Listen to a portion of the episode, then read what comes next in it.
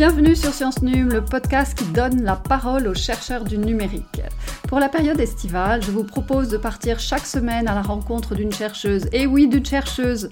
En effet, Télécom Sud Paris s'est demandé comment contribuer à augmenter la mixité dans les formations d'ingénieurs et les métiers du numérique. À l'occasion de sa dernière initiative, née d'une exposition de portraits artistiques de chercheuses, celles-ci se sont prêtées au jeu du podcast pour partager leur passion pour les sciences, leur parcours et leur vie scientifique. Aujourd'hui, notre invitée de ce spécialité est Mounia Lourdiane. Elle est interviewée par Adeline Kubert des Passionnariats.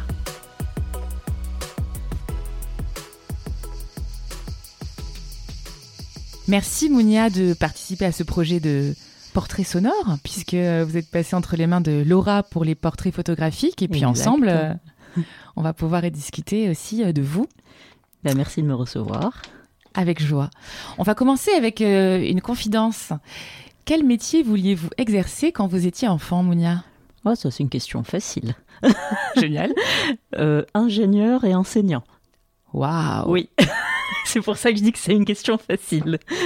J'ai fait ce que je voulais faire quand j'avais l'âge de 6 ans. Donc, euh, à l'époque, ça semblait euh, un peu euh, irréel de dire qu'on voulait faire deux métiers différents, parce qu'être ingénieur, c'est pas, ça ne ressemble pas à être enseignant.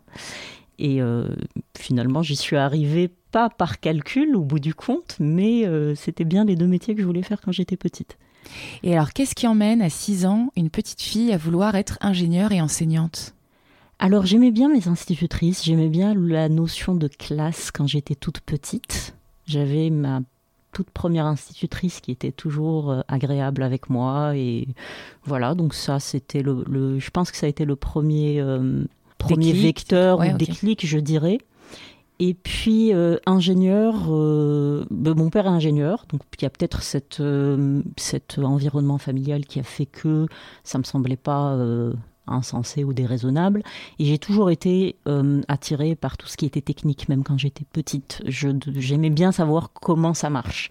Mais c'est un peu un état d'esprit euh, familial. Je suis pas la seule dans ma famille à être un peu comme ça. Donc euh, voilà, c'était. je pense que les deux venaient de là. C'est peut-être les modèles que j'avais autour de moi et et le fait que j'appréciais mon institutrice quand j'étais toute petite. Et par la suite, quelles ont été les étapes de votre parcours scolaire et ensuite professionnel? Alors, au niveau, au niveau scolaire, ça a été très linéaire. J'étais euh, étudiante. Euh, alors, j'étais pas nécessairement toujours première de la classe ou quoi, c'était pas à ce point-là, mais euh, toujours studieuse, je dirais. Et très bonne élève, j'imagine bonne élève. je ne sais pas si j'étais toujours très bonne élève, mais j'étais bonne élève. Euh, l'école d'ingénieur, enfin j'ai fait mes études en Algérie, hein, parce que je, je, suis algérienne, je suis arrivée en France en 99. Et donc euh, mon parcours euh, d'école d'ingénieur en Algérie a parfois été je dirais pas laborieux, c'est pas le mot, mais euh, sur le plan personnel, ça, ça m'a réinterrogé sur beaucoup de mes capacités, beaucoup de ce que peuvent ressentir souvent les jeunes filles ou les femmes sur leur aptitude à y arriver. Donc moi, ça a été la période où je me suis posé la question est-ce que je vais vraiment y arriver?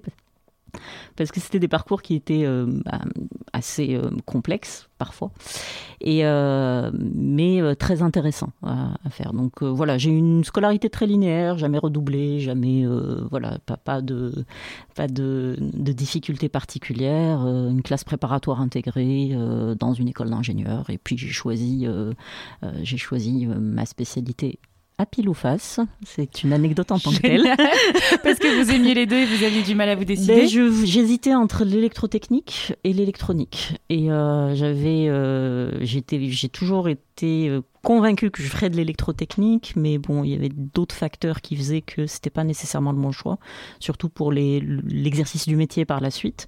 Et juste à, à cinq minutes de faire le choix entre les deux spécialités, j'ai tellement embêté mes amis qui m'ont fait tirer ça à pile ou face. Et c'est comme ça que j'ai fait de l'électronique euh, par la suite. Pour dire que des fois, ça tient pas à grand chose, une carrière ou un parcours. C'est la vie qui choisit. Voilà. ça, c'est la petite anecdote. Un peu rigolote. Et concernant votre parcours professionnel, votre carrière Alors pour ma carrière, quand je suis arrivée euh, en France, j'ai euh, fait un DEA, donc ce qui est l'équivalent du master aujourd'hui, et puis j'ai euh, enchaîné sur une thèse en, communication optique. Ensuite, j'ai fait euh, deux post-docs, donc un dans le domaine de ma thèse, c'était la suite un petit peu euh, de ma thèse de doctorat, et puis j'ai été ensuite faire un post-doc à Grenoble. Et, et ensuite, été recrutée à Télécom Sud Paris en tant qu'enseignant-chercheur en réseau et, et en réseau optique spécifiquement. Donc voilà, c'est là aussi. alors, ça semble comme ça très, comment dirais-je, très euh, facile ou euh, quand on regarde on se dit ah, c'est assez naturel mais en réalité euh, le parcours s'est fait aussi grâce à beaucoup de rencontres que j'ai pu avoir et des choix que j'ai pu faire en fonction des personnes que je que je croisais sur mon chemin et qui m'ont attiré vers un domaine ou une thématique donc ça aussi, c'est quelque chose qu'il faut pas négliger. Il y a ses propres capacités à euh, aller dans ces domaines qui sont assez pointus, mais il y a aussi les rencontres qu'on fait, les personnes qui nous accompagnent, qui nous aident euh, et qui nous poussent aussi à, faire mieux et puis à voilà aller euh, dans, telle ou telle direction. Enfin moi ça a été le mix des deux qui a qui a fait que j'ai suivi ce parcours là. Est-ce qu'il y a eu des femmes scientifiques qui ont été des modèles dans ces rencontres que vous avez pu faire et qui vous ont encouragé dans ce parcours? Alors des femmes, oui euh, toute petite, pas nécessairement scientifique paradoxalement, euh, mais euh, par exemple, ça paraît cliché, mais ma mère a été un facteur très important dans mon parcours d'études.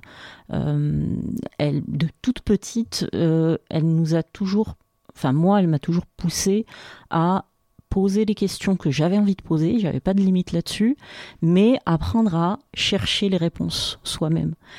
Chercher les réponses soi-même, ça, ça, ne veut pas dire se débrouiller seul euh, dans le désert, mais ça veut dire mettre en place des mécanismes pour trouver une réponse qui soit crédible et qui fasse, euh, qui fasse sens.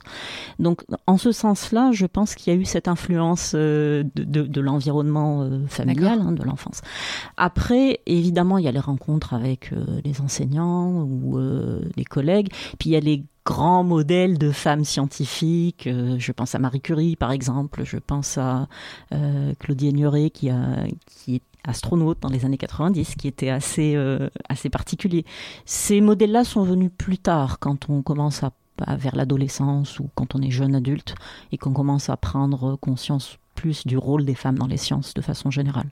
Mais en ce qui me concerne, ça a aussi euh, été les euh, femmes autour de moi dans mon quotidien euh, et la façon dont, j'ai été élevée qui a fait que j'ai suivi ce parcours-là. Et en tant que femme, je, n'ai jamais eu de... On ne m'a jamais posé de limite sur ce que j'étais capable de faire. Ça, c'était important. On m'a jamais dit euh, ah non mais ça c'est pas un domaine pour toi ou ça tu peux pas ou ça euh, euh, voilà ça, ça j'ai aussi loin que je me, que je me souvienne ça a jamais été un souci puisqu'elle n'existe pas. Non, c'est limite. En tout cas pour moi, je je les ai jamais vues de cette façon, pas pas quand j'étais petite en tout cas. Alors aujourd'hui, quels sont vos principaux euh, domaines scientifiques et pourquoi, euh, à part euh, pile ou face, ils vous ont attiré? Je me suis bien éloignée du pile ou face là pour le coup parce que je ne fais plus trop d'électronique. mes principaux domaines scientifiques, c'est les réseaux et les communications optiques.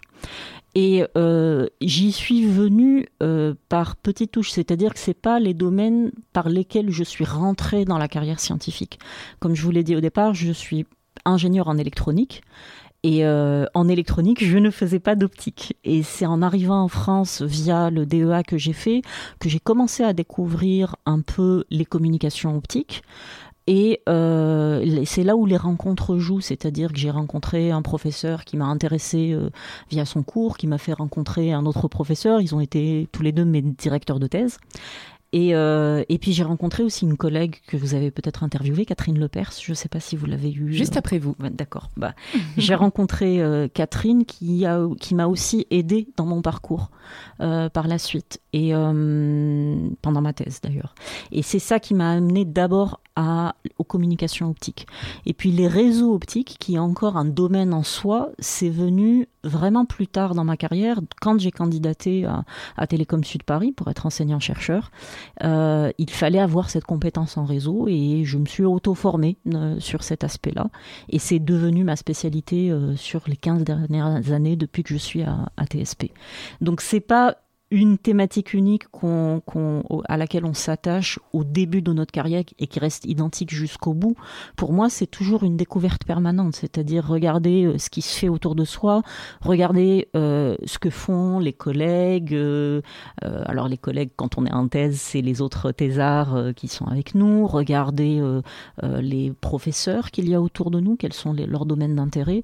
Et puis je me suis toujours positionnée dans mes thématiques de recherche entre deux domaines. Ça, ça a été, si je, je, dois indiquer un fil conducteur dans mon travail, c'est le fait d'être toujours à la frontière entre deux disciplines, deux domaines. Et ça, c'est un peu ma curiosité naturelle. Je m'ennuie vite si je suis hyper spécialisée dans quelque chose. J'aime bien aller regarder ce qui se fait ailleurs et voir comment l'importer dans ce que je fais.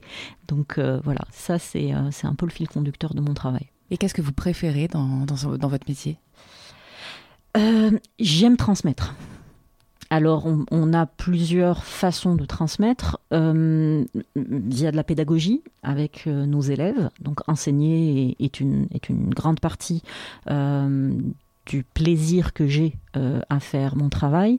Mais pour enseigner de façon efficace, il faut se nourrir aussi euh, de quelque chose. C'est-à-dire, on ne peut pas euh, enseigner d'une année à l'autre chaque fois la même chose sans jamais évoluer. Il faut aussi alimenter son enseignement par la recherche qu'on fait par ailleurs, par les rencontres qu'on fait en recherche par ailleurs. Et c'est ça qui, c'est ça qui est intéressant dans notre métier, c'est le fait d'avoir un effet de vase communicant entre son enseignement et sa recherche. Et l'enseignement alimente aussi la recherche d'une certaine façon parce que on a parfois des questions des étudiants qui sont très naïves sur un certain. Et puis des fois on coince, on se dit oups, ça je sais pas répondre. Et du coup ça peut nous donner des idées à exploiter ensuite dans notre recherche par la suite. Alors ça arrive pas tous les jours, mais ça arrive. Et quand ça arrive, c'est chouette. et c'est cet effet de vase communicant entre les deux métiers d'enseignants et de chercheurs parce que c'est deux métiers différents qui, moi, me plaît. C'est encore une fois être à la frontière entre deux choses différentes qui s'alimentent l'une l'autre. Si vous aviez un conseil à donner à euh, la Mounia d'il y a euh, quelques années, euh, quand elle commençait son parcours scolaire et qu'elle se posait beaucoup de questions et que les choses n'étaient pas si évidentes ni faciles, quel conseil lui donneriez-vous? Continue à s'accrocher, que ça ira. parce qu'on stresse beaucoup, beaucoup, beaucoup quand on est plus jeune. On a du mal à lâcher prise. Euh, on a l'impression qu'on ne va pas y arriver. Et en fait, quand on persévère, on y arrive quand même. Mais le savoir à l'avance aurait été bien. c'est le conseil que j'essaie de donner à ma petite sœur maintenant, mais euh, parce que voilà, elle, est aussi sur un peu ce cheminement-là, est beaucoup plus jeune que moi, donc j'essaye de donner ce conseil-là. Euh, faire de son mieux, persévérer, et puis ça ira ça finit toujours par euh, s'arranger. Est-ce que ça serait euh, la devise de votre blason si vous aviez un blason? Ben, Ça y ressemble. C'est euh, pour moi, ça serait oser devenir soi-même. C'est-à-dire s'autoriser à reconnaître ses qualités, reconnaître aussi ses limites, parce qu'on en a tous et toutes, euh, et les accepter, c'est-à-dire ne pas nécessairement se forcer à faire quelque chose qui ne nous plaît pas, se forcer à faire quelque chose sur lequel on ne se sent pas compétent, ou on n'en a tout simplement pas envie, et aller vers, euh, mais reconnaître aussi ses points forts, c'est-à-dire et les revendiquer, euh, chose qu'on ne fait pas toujours. On a toujours du mal à dire ça, j'arrive à bien le faire, je suis efficace là-dessus, je sais que je suis capable de le faire c'est quelque chose qu'on a du mal à se dire.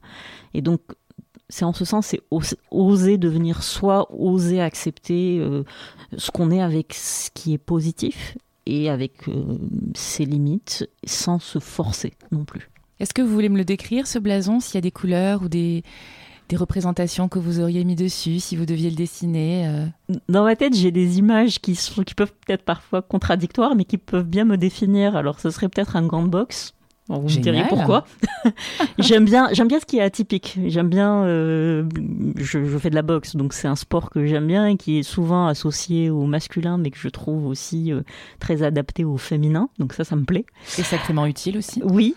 Et puis ça, ça apprend beaucoup sur soi justement. Donc euh, quand on parlait de la devise tout à l'heure, et j'aime bien aussi la symbolique des sciences. Donc une équation mathématique, ça peut être un symbole qui parle à tout le monde. Hein. Quand on voit une équation, on pense aux sciences.